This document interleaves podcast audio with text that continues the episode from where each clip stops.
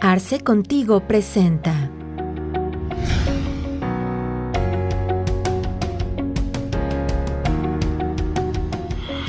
En este último semestre del 2020 hemos estado viviendo un sinnúmero de iniciativas en distintas reformas, en distintas materias, tanto en lo laboral como en lo fiscal, como en el tema de seguridad social. Y es justamente sobre estos temas de seguridad social en donde queremos abordar eh, la sesión del día de hoy.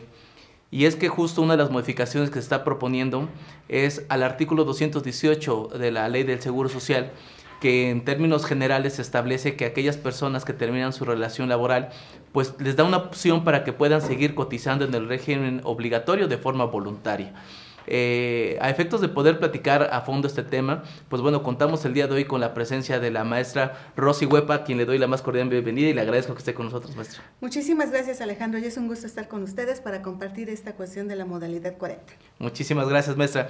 Pues para entrar un poquito en contexto, me gustaría que nos hiciera favor de, de ponernos como, como eh, en la idea de, qué es esta modalidad 40, a qué se refiere eh, la, la, conocida como modalidad 40 y, y, sobre todo cuáles son estas modificaciones que están proponiendo. Claro que sí.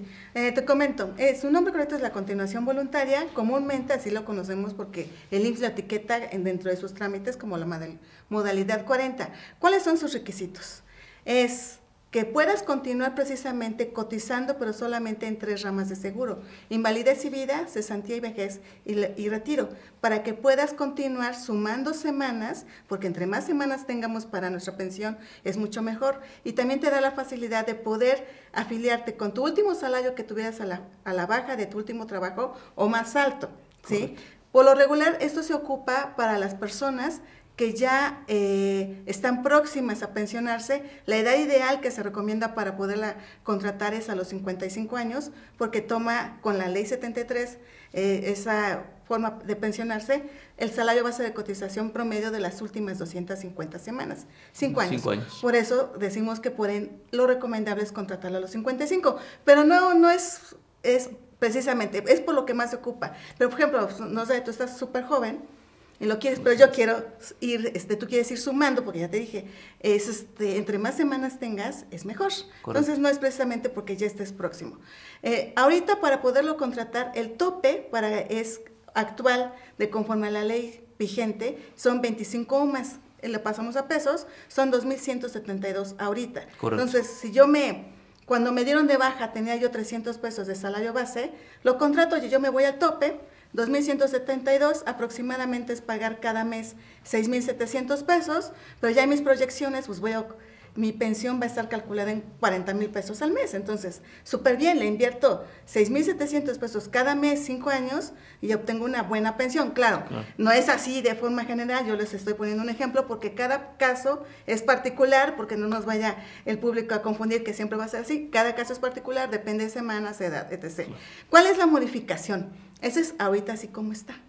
Que la modificación que están proponiendo es eh, que ya se baje ese tope, que ya no lo puede uno contratar en máximo 25 UMAS, sino en el promedio de 10 UMAS, este, más bien el promedio de los últimos 250 semanas, máximo 10 UMAS. ¿Sí? Entonces dices, bueno, entonces son 868.80 ahorita. Entonces, si yo quería una pensión de 30 mil, 40 mil, pues a lo mejor ahorita con el tope que me quieren poner, se baja a 15, 20. Entonces, pues eso está causando mucho ruido, porque dices, wow, yo que estaba yo planeando pensionarme muy bien, invertirle, pues eso, por eso está haciendo mucho ruido y está causando muchísima molestia entre todas las personas que están próximas o quieren planear ya una pensión.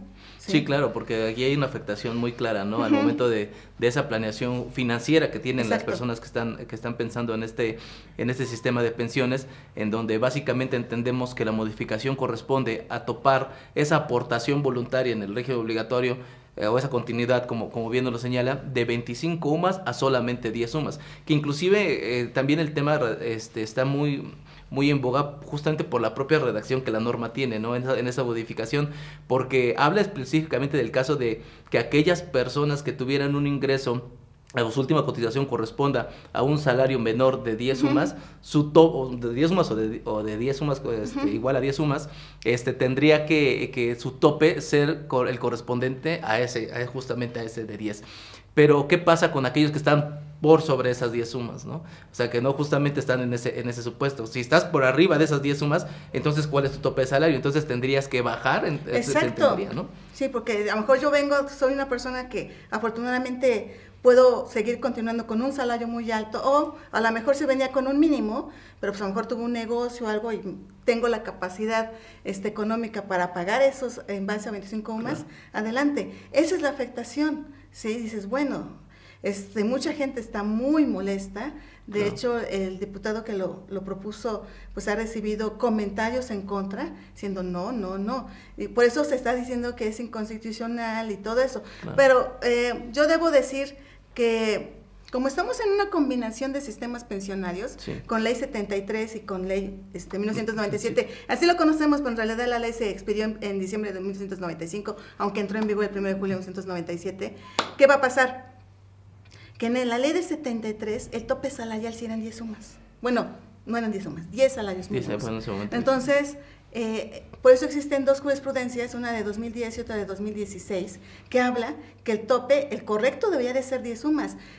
Aclaro, los tribunales, la Suprema Corte de Justicia no puede legislar. Lo único que hace es interpretar, dar la interpretación a la ley. Oye, es que son 10 salarios mínimos. Correcto. Entonces, el IMSS no lo puede aplicar como tal porque no puede eh, aplicar jurisprudencias en sus resoluciones. Él va a seguir en base a, sus 25 UMAS.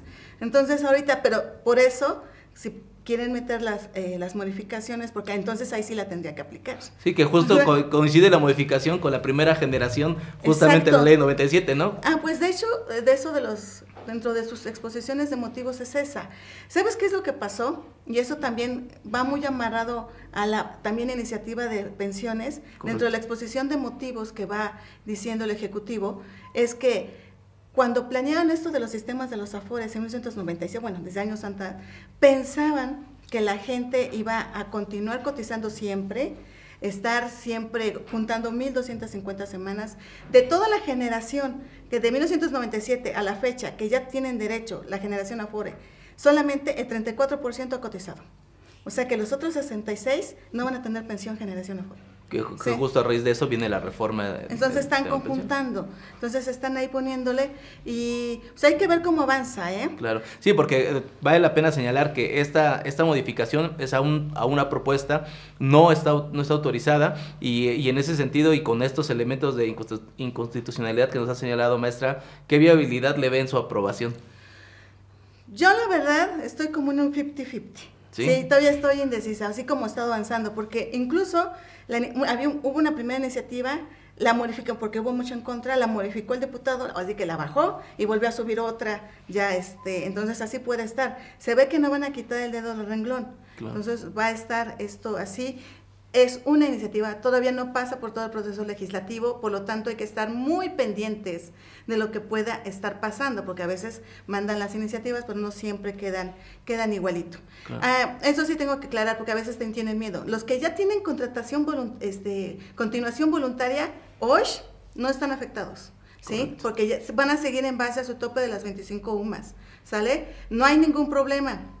Yo también le recomiendo, si están indecisos, Oye, ya, me, ya tengo 55, 56 años y quién sabe, todavía me espero enero para, para contratarlo. No, si ya lo tienen y ya hicieron sus números, ahorita, porque lo van a contratar en base a 25 años, porque no sabemos cómo, cómo vaya a pasar, entonces, de una vez. Mejor, mejor este, tomamos, este, eh, tomamos hechos, mejor, ¿no? Es correcto. Muy bien. Pues bien, eso es un tema que sin lugar a dudas nos ha generado muchísimo, muchísima expectativa. El sector este, laboral, pues bueno, está al pendiente de estas modificaciones y de evidentemente, pues las, las correcciones y los ajustes que se vayan haciendo a efectos de que, de que con toda esta vorágine de opiniones en materia constitucional, pues está originando, pues yo creo que definitivamente tendrán que hacer algunos ajustes ahí, ahí al respecto. Pero pues bueno, le, le agradezco mucho, maestra, que nos que nos comparta su opinión. La verdad es que es un tema bastante interesante y que de ser aprobada, pues seguramente estaremos aquí sentados platicando ya de las afectaciones que, que, va a tener esta, este tema. Muchísimas gracias por su tiempo, maestra. Muchísimas gracias por la invitación. Hasta pronto. Muchísimas gracias a todos. Te invitamos a seguirnos en nuestras redes sociales.